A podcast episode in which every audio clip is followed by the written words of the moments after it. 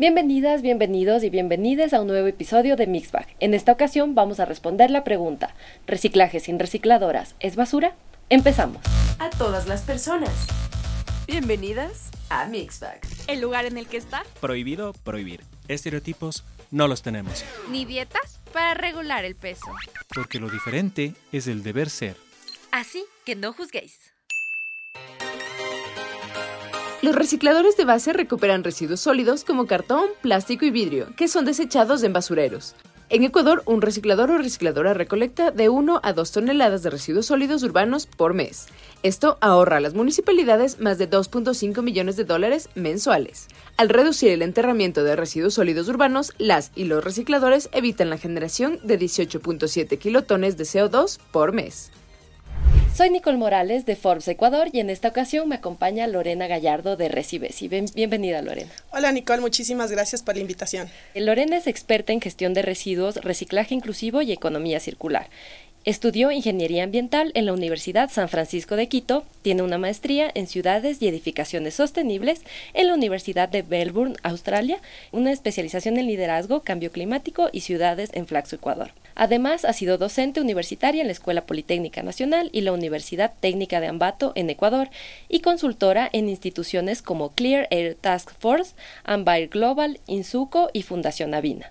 Lorena también es cofundadora y CTO de Recivesi, una startup social que promueve el vínculo entre los recicladores de base y la ciudadanía.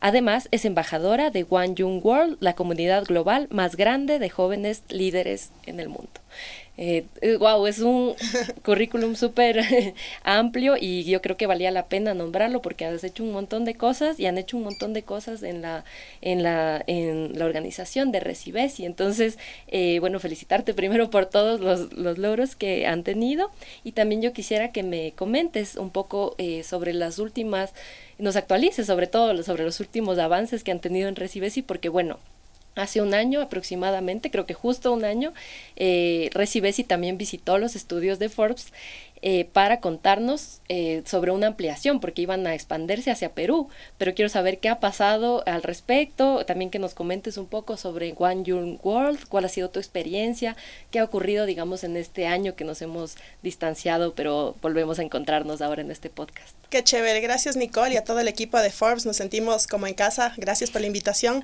Eh, bueno, han pasado muchas cosas en este año. Em, yo diría que Recibesi cada vez se sigue consolidando con un modelo de negocios más sólido em, y eso nos ha permitido tener mayor trayectoria, eh, generar eh, varias líneas de negocio con distintos clientes. Actualmente estamos trabajando en distintos eh, servicios que damos a sobre todo el sector privado, para que puedan incluir en sus operaciones modelos de reciclaje que sean integrales, que sean inclusivos y que funcionen de verdad. Entonces, es parte de sus líneas de negocio, ¿verdad? ¿Me puedes contar al respecto? Sí, nosotros ahora manejamos principalmente tres líneas de negocio. Hemos intentado enmarcar muchas cosas que hacemos en, tan solo tres, eh, pero que son súper adaptables y creo que esa es una de las eh, ventajas que nos da poder trabajar con el sector privado.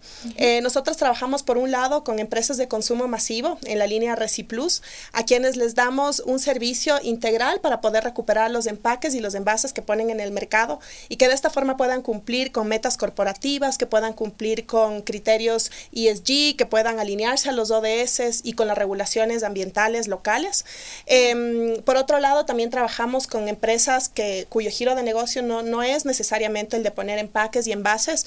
Entonces, en esta línea que la llamamos Recicorp, trabajamos más bien con farmacéuticas, con empresas aseguradoras o del sector financiero, que en sus eh, oficinas, por ejemplo, administrativas, o en sus operaciones quieren incluir procesos de reciclaje también que funcionen y de verdad. Incluye capacitación, incluye la recolección del material reciclable y asesoría. Y también trabajamos en recuperar material reciclable en eventos. Esa es nuestra línea de Reci Eventos, donde asistimos u organizamos eventos eh, para recuperar material reciclable. Siempre lo hacemos con recicladoras de base como socias estratégicas en todas las líneas que manejamos, a quienes se les da un pago por la prestación del servicio y se les entrega el material libre de, costo, es decir, gratuito. Excelente. Y bueno, un poco para regresar a las bases, eh, para las personas que no están muy familiarizadas con el término del reciclaje, ¿nos puedes comentar qué es reciclaje? Bueno, el reciclaje, si nos remontamos como a un estricto... Em, a una estricta definición, vendría a ser la transformación física o química de materia prima, em, que proviene ya de una materia que ha sido usada para reincorporarla en procesos productivos. Eh, pero implica una transformación, ¿sí? Entonces, básicamente el reciclaje inclusivo, que, digamos es un término que mm, desde hace ya un par de décadas se ha venido acuñando como parte de un, de un glosario más común en la legislación nacional, a nivel regional, eh, se ha posicionado como el reciclaje que incluye a recicladoras y recicladores de base como parte de esta cadena para ser proveedores de esta materia prima porque están recuperando, recogiendo ese material que luego va a reinsertarse en los procesos de transformación de esta materia. Entonces, eso es, digamos, eh, ya como el reciclaje, pero con el, componente de inclusión también. Además que la, eh, los recicladores de base, bueno, son una parte fundamental en este proceso, como lo estabas comentando.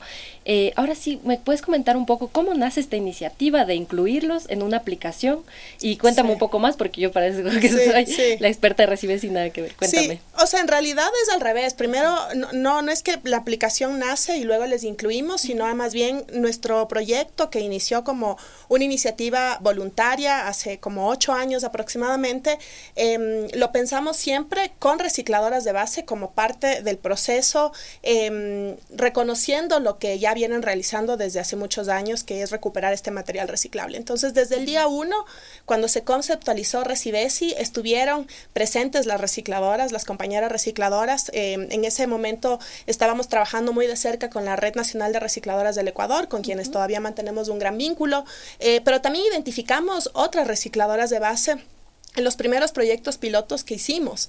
Entonces, em, más bien la aplicación nace como una necesidad para poder escalar la idea que ya teníamos, que era em, crear un vínculo entre la ciudadanía y recicladoras de base, em, y que llegue a más gente, porque lo que empezó a suceder cuando hacíamos pilotos a nivel barrial, empezamos en Quito, en dos barrios puntualmente, eh, que más gente nos decía, yo también quiero hacerlo en mi barrio. Entonces la aplicación más bien es un, digamos, un resultado que se nos ocurrió para poder decir cómo hacemos que más gente les conozca, que no dependa solo de nosotras, en ese momento éramos un colectivo pequeño, que no teníamos ni el financiamiento ni la capacidad de lograr como buscar más personas o más recicladores de base. Em, entonces decidimos crear esta aplicación móvil que ha tenido una serie de versiones hasta llegar a la que tenemos ahora, que es como la más completa, la que permite un montón de funcionalidades, eh, pero siempre estuvo pensada con los recicladores y las recicladoras como en el centro, en el corazón de, de la aplicación y de esta tecnología. Y cuéntame un poco eh, sobre el financiamiento que mencionaste, porque claro, iniciaron sin ese financiamiento. ¿Cómo lograron tener los recursos para continuar en el tiempo? Y también un poco eh, cuáles son las cifras que han levantado con respecto a, al tema del reciclaje, porque al ser una aplicación también me imagino que tienen recopilación de estas cifras.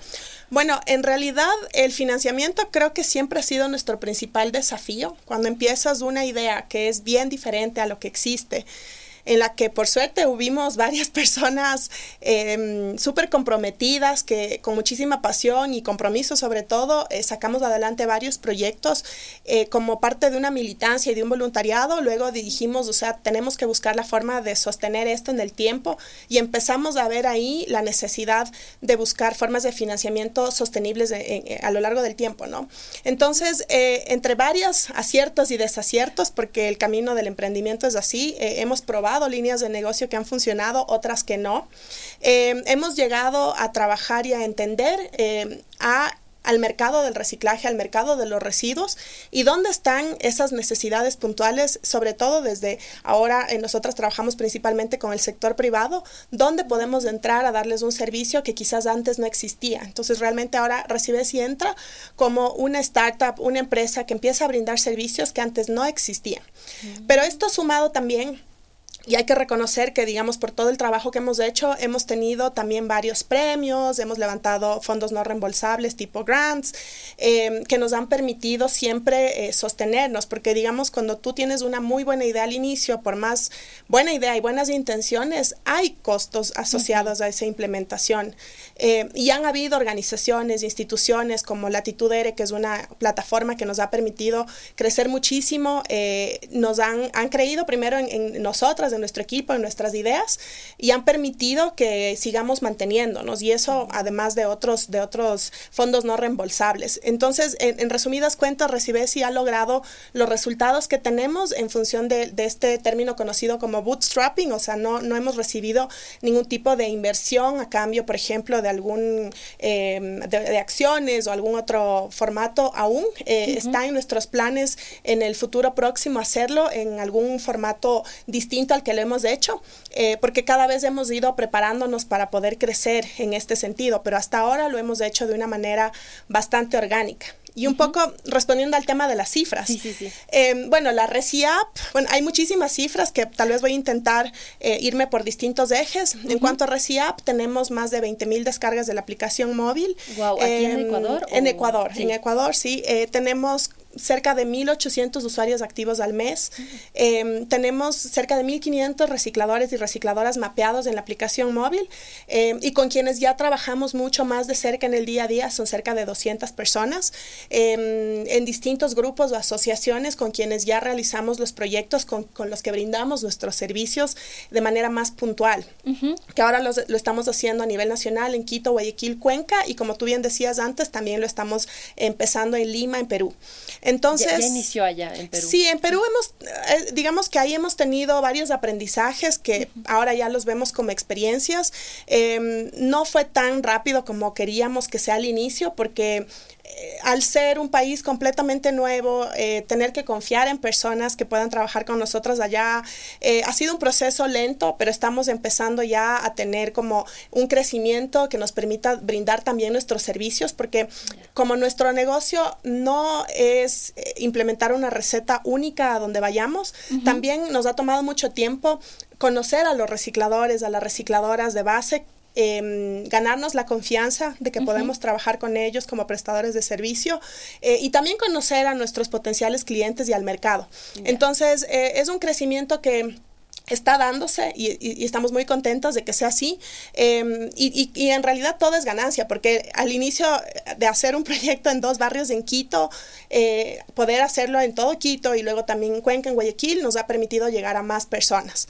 Em, y bueno, eso digamos en términos muy gruesos de, de las cifras que te puedo dar en, en Recibesi. Sí, eh, en términos tal vez ambientales, ¿cuántas eh, ha sido el la cantidad de, impacto ambiental que han logrado reducir en términos de CO2 tal vez. Sí, nosotras tenemos eh, actualmente cerca de 200 toneladas de recuperadas de material reciclable em, y aquí es bien importante recalcar que ese material fue recuperado de las manos directas de la, ciudadanía. Es decir, no tuvieron que minar ese material los recicladores y recicladoras de base.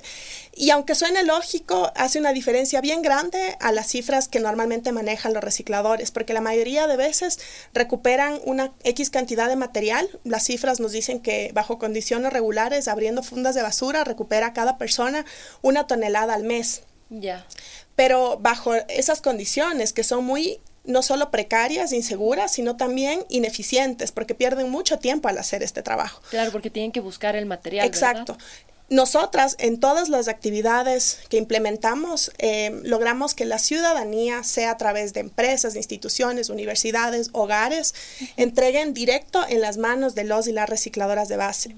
Y esto a su vez, hemos hecho una calculadora ambiental justo para poder traducir emisiones, eh, perdón, cantidad de material recuperado en emisiones de CO2 equivalentes evitadas, y es aproximadamente 300 toneladas que se han logrado remover, o más bien, más que remover, en realidad es evitadas, porque no nunca se generaron, em, sobre todo en la etapa de extracción de materia prima en la mayoría de materiales. Claro, se evitaron que eh, este material, digamos, se reincorporó a la cadena productiva, pero se evitó que se siga extrayendo más material. Exacto. Y, justamente yo recuerdo eh, que en la pandemia ustedes publicaron un video en el que mostraban a varios influencers y personas de la televisión y les hacían como un experimento social. Y les decían, toma tu basurero. Ese video es increíble. Coloca eh, o sea, mete la mano en tu basurero, la, o sea, la introducirías con tranquilidad. Entonces, claro, te hace reflexionar mucho en qué es lo que nosotros colocamos en nuestra basura y sobre todo por el material mezclado que está, está material del baño, de la cocina, eh, aparte del material que se puede reciclar, como son botellas, cartones, y todo está mezclado y todo está sucio. Entonces, ¿Qué ocurre ahí? ¿Cuál es, digamos, la, la, la parte que tenemos nosotros como ciudadanos que hacer para apoyar, digamos, esta labor de los recicladores, que es durísima? Yo creo que eh, el, el cambio está justamente, yo sé que tal vez es una frase súper no sé, como ampliamente utilizada, pero es real. El cambio lo hacemos desde los hogares. No existe una forma más eficiente de recuperación de material reciclable que cuando la recuperas en la fuente. Puede que existan plantas, tecnología para separar material, pero la forma más eficiente va a ser cuando millones de personas toman esa decisión desde sus hogares y deciden hacer la diferencia al entregarle a una persona un reciclador o recicladora de base. Em, nosotros hace un par de años, justo en la pandemia, y cuando sacábamos de este tipo de material que, que me hiciste acuerdo, es uno de los, de los materiales más bonitos que hemos sacado, eh, también hicimos un estudio de ciencia conductual y ahí identificamos que a la ciudadanía lo que más le mueve para poder entregar ese material reciclable es el vínculo que crean con la recicladora o el reciclador de base. Más allá de cualquier tipo de motivación ambiental o incluso de incentivos en premios que también nosotros damos a través de, nuestra aplicación. Porque el momento en que tú sabes quién es la persona que pasa recuperando por tu barrio, por tu casa, em, te sientes mucho más empática, mucho más empático, tienes em, muchísima más responsabilidad y compromiso porque sabes que esa persona trabaja, vive de eso entonces le entregas el material. Mm. Y por supuesto es una responsabilidad de todas y de todos el hacerlo desde nuestros puntos de trabajo, de donde vivimos, donde nos movemos. Claro, es un acto también de, dar dignidad y ese respeto con la otra persona, ¿verdad? Mixiamos ideas. Ahora es momento de elegir la respuesta. Y un poco respondiendo a la pregunta del inicio, ¿el reciclaje sin recicladores es basura? Definitivamente sí. Eh, y es una frase súper linda que, seguramente ustedes ya la, han visto, es de un libro de una autora ecuatoriana. Em, sí, nosotras compartimos muchísimo con eso porque básicamente el reciclaje, si es que no incorporas a los distintos actores, y en este caso a los más importantes que son las y los recicladores de base, el material no va a tener un valor, porque son ellos quienes recuperan, quienes le dan un sentido a este material, el momento en que no solo recogen en las calles, sino que lo transportan a un centro de acopio y la mayoría de veces también acondicionan, es decir, lo clasifican, lo preparan para que se reincorporen los procesos productivos. Entonces, si no existen estas personas en esta cadena, es basura. Definitivamente todos esos materiales se convierten en basura. Y un poco para adentrarnos en el tema de la, de la dignidad, de lo que veníamos conversando, los recicladores y las recicladoras eh, ganan un promedio mensual de cuánto eh, dinero y cómo ha cambiado esto tal vez con la aplicación, porque es mucho menos que el sueldo básico, ¿verdad? Y no, no acceden a seguro social. Entonces, ¿cómo es su vida también y cómo también este tipo de iniciativas ayudan en este fortalecimiento? En realidad, las cifras que se manejaban hasta más o menos del 2015, 2016 y que no han cambiado, probablemente incluso han disminuido, es que eh, perciben por, el, por la venta del material, más no por una prestación del servicio aproximadamente 200 dólares al mes, mm. que es la mitad de un salario básico. Em, y solamente por recuperar y vender el material, pese a que están prestándonos un servicio que por ahora es invisible porque nadie les está pagando. Todo el mundo pagamos una, un valor en la, en la, a veces en la planilla de la luz por la gestión de nuestros residuos, de la basura para que se lleve el camión y lo disponga en un relleno, por ejemplo. Los y las recicladoras que tienen un trabajo muchísimo más productivo y eficiente y útil, eh, no reciben esta prestación del servicio, este pago por prestación del servicio. Entonces su, su, forma de trabajo continúa precarizándose y además no se vuelve atractivo que recuperen todo tipo de materiales.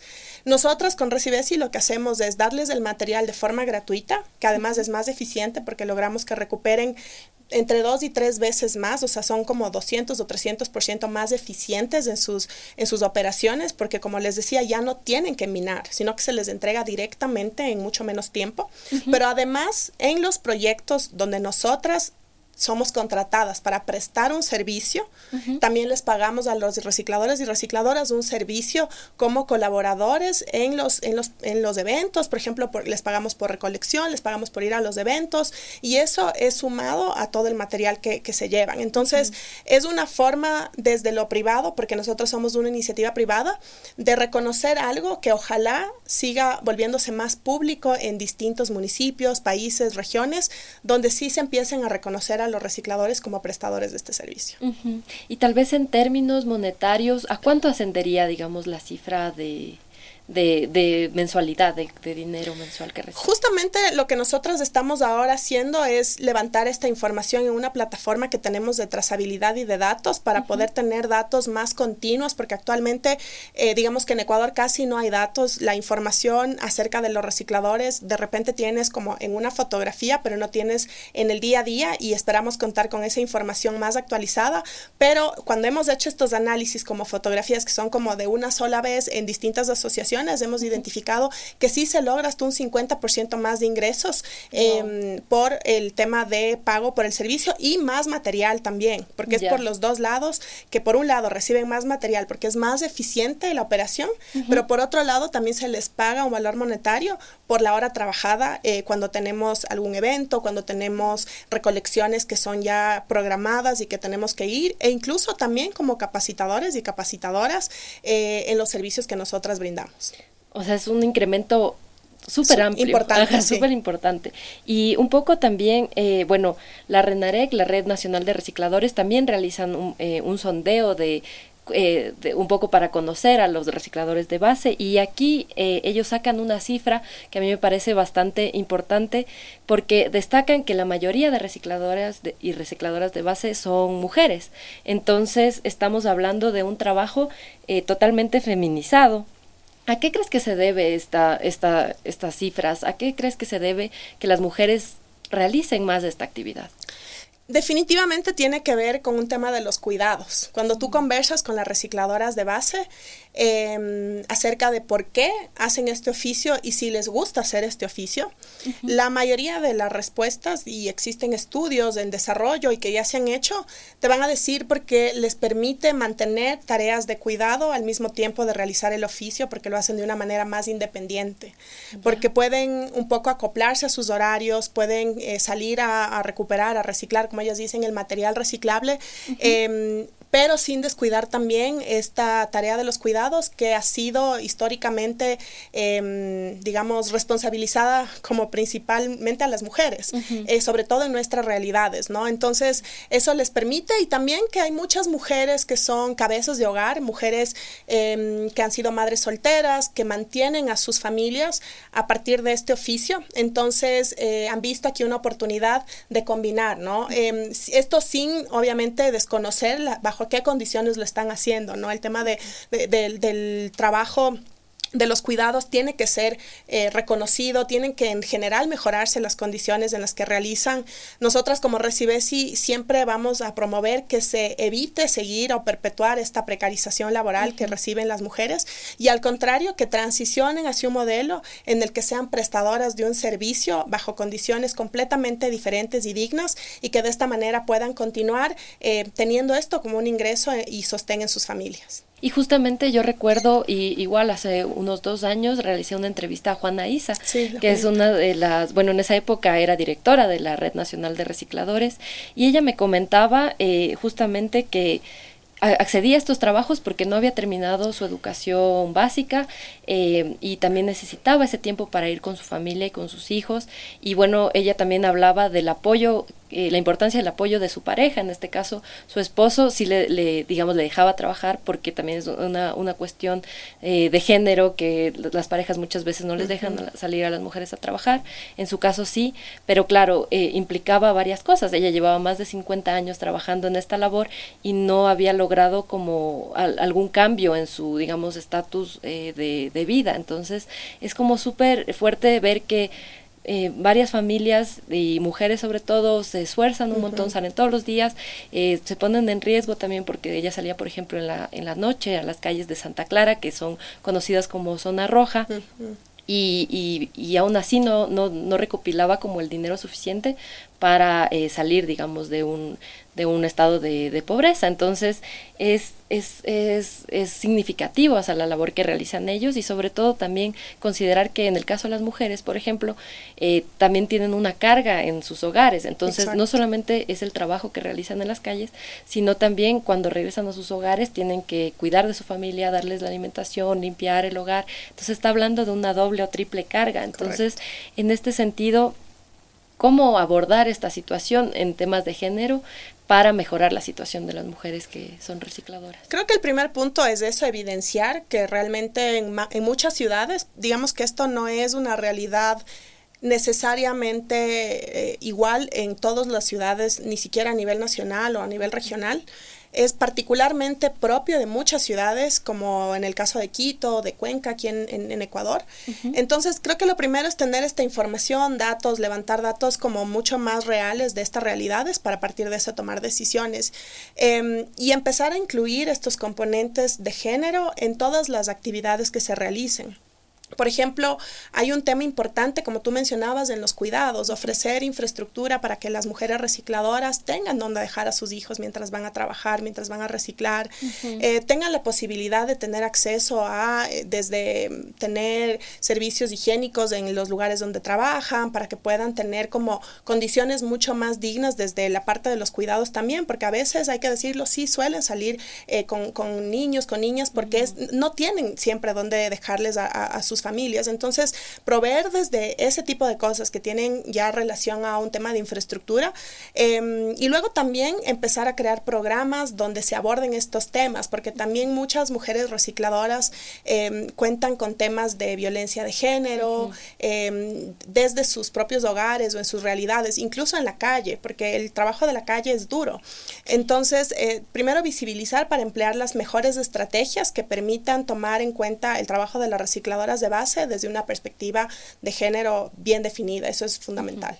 Sí, y justamente en 2021 la Asamblea aprobó la ley de economía circular. En este sentido, eh, muchos hablan de que no se está aplicando, digamos, no hay una política concreta para aplicar esta ley. Entonces, en este sentido, ¿cuál es la solución? Como abogar por la política pública, pero también reforzar las organizaciones sociales. ¿Cuál, ¿Cuál es tu perspectiva al respecto? Yo creo que no hay una receta única. Hace poco se aprobó el reglamento a esta ley, la Ley Orgánica de Economía Circular Inclusiva, que es algo positivo porque por lo menos viabiliza de alguna manera el continuar creando más eh, pasos en pro de la implementación de la regulación. Eh, lo que viene es hacer normas técnicas que te permitan tener niveles mucho más específicos para aplicar la ley. Esperemos que sea pronto y eso le va a competir a, los entes rectores correspondientes. Y definitivamente el tener política pública es un habilitante importante porque logras tener em, cambios más macro, más grandes y a un crecimiento eh, mayor que lo que haces en las bases. Ahora, nosotras viniendo de las bases, que venimos trabajando, em, digamos, de una manera completamente independiente eh, durante muchos años, Sabemos que también se pueden generar cambios importantes que vengan desde la organización social, desde la colectividad, desde la participación ciudadana, porque estamos presentes en muchos procesos, hemos estado, hemos perdurado, incluso independiente de las administraciones locales o gubernamentales que han cambiado mucho en estos ocho años, nosotras nos hemos mantenido. Y eso creo que es una ventaja importantísima al momento de realmente lograr cambios, porque tenemos ese conocimiento, esa trayectoria, ese know-how. Muchas entidades confían en nosotras justamente por eso, porque hemos perdurado eh, incluso frente a estos cambios políticos del momento. Entonces yo creo que lo uno no es mutuamente excluyente de lo otro. Hace falta política pública y no solo la política, sino mecanismos de implementación de la política pública para que realmente sea útil. Pero también es importante reforzar a las bases, a los movimientos, dar más apoyo a emprendimientos, empresas sociales como la nuestra, que afortunadamente nos hemos mantenido por una autogestión eh, bastante fuerte, pero no porque hemos tenido un apoyo, eh, digamos, gubernamental o incluso municipal, más bien hemos intentado hacer acercamientos y todavía no hemos logrado como concretar justamente por el cambiante ecosistema político en el que vivimos. Em, pero hace falta, es necesario, estamos seguras de que si hubiera mayor apoyo desde los distintos niveles eh, estatales, podrían surgir muchísimas mejores y más organizaciones para atacar los distintos problemas sociales con los que nos enfrentamos como, país, como sociedad. Y, justamente para reconocer esa labor, eh, recientemente nos enteramos de que tú alcanzaste esta beca One Young World. Entonces me gustaría que nos comentes un poco cómo fue todo este proceso, de qué se trató y también cómo se posiciona también cada vez más el nombre de Ecuador en otros países. Sí, sabes que fue una experiencia muy chévere. Em, hace unos cuantos meses yo postulé a este programa, era un premio nacional que se llamaba Premio Nacional de Acción Juvenil. Em, que lo estaban promoviendo desde distintas organizaciones, desde una Fundación Resurger, el equipo de la Primera Dama de Ecuador, pero para poder llevar a una delegación de 24 jóvenes em, de distintas provincias, de las 24 provincias del país, a la cumbre global más grande eh, de jóvenes líderes eh, que, existe, que es One Young World. Eh, esta cumbre reúne a cerca de 2.000 personas o más de 2.000 personas de cerca de 200 países. Hay una diversidad impresionante que estamos haciendo cosas en cada uno de nuestros territorios en distintos ejes. Este año se centraron en cuatro principales ejes, en cambio climático, en salud mental, en migraciones y en mujeres. Entonces escogió a una delegación eh, que postulamos de todo el país, hubo como 700 aplicaciones. Eh, yo salí seleccionada por Pichincha, justamente postulé con Recibesi como proyecto porque teníamos que demostrar cómo y dónde hemos logrado este liderazgo. En Pichincha eh, fue como de las provincias más competitivas, hubo cerca de 130 postulaciones, entonces me seleccionaron por Recibesi y digamos aquí es importante reconocer que Recibesi no es, digamos, un logro individual bajo ningún concepto. Recibe si es, es una colectividad. Somos muchísimas personas detrás, principalmente mis dos socias y yo. Somos tres mujeres ecuatorianas que fundamos esta empresa creyendo en el propósito. Eh, y yo hice esta postulación, digamos, ya en esta transición joven adulta en la que me encuentro. Y la verdad, muy contenta porque se pudo conocer y, también contar la experiencia como emprendedora mujer en nuestro país eh, en esta temática. Nosotras salimos seleccionadas en cambio climático, em, frente a todos estos actores. Y estamos seguras de que esto nos va a permitir abrir más puertas porque te abre, la, red de One Young World te abre unas puertas muy grandes de conectividad con otros embajadores a nivel global para distintas oportunidades, oportunidades de capacitación, de crecimiento profesional, eh, de financiamiento. Eh, y es muy importante que que hayamos participado.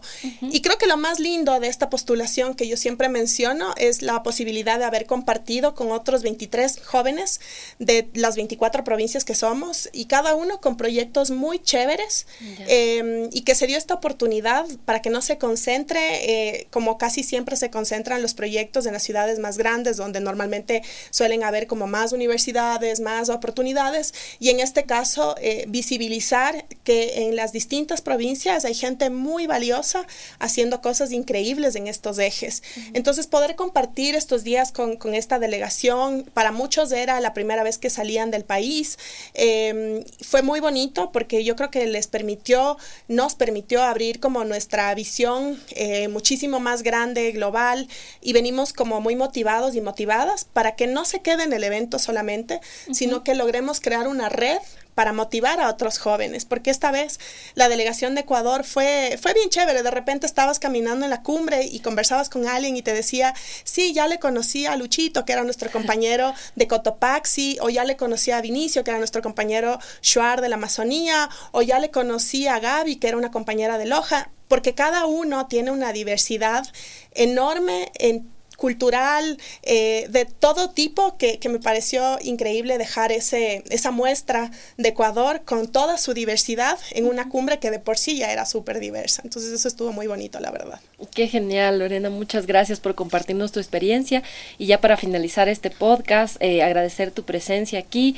Esperamos que sigan cosechando más logros y sigamos invitándoles a, un nuevo programa para seguir contando todo lo que se avecina, porque se... Eh, visualiza un futuro bastante prometedor. Entonces te agradezco mucho por, por esta entrevista y por venir a nuestro programa. Muchas gracias, Nicole. Nosotras súper contentas de volver. Eh, para seguir contando, creo que aún no, como dije hace un momento, aún no tenemos la, la receta eh, y la solución, pero seguimos contribuyendo con nuestras acciones eh, para justamente crear comunidades más inclusivas y sostenibles. Así que gracias por el espacio para contar acerca de eso. Con gusto, esta siempre va a ser su casa y también un poco agradecer por visibilizar esta labor que muchas veces bordea lo invisible, pero que en realidad son personas que están limpiando el planeta y con iniciativas como la tuya pueden aún eh, más expander, digamos, su labor.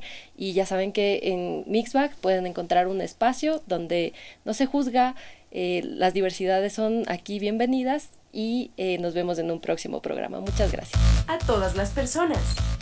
Bienvenidas a Mixbag. El lugar en el que está. Prohibido prohibir. Estereotipos no los tenemos. Ni dietas para regular el peso.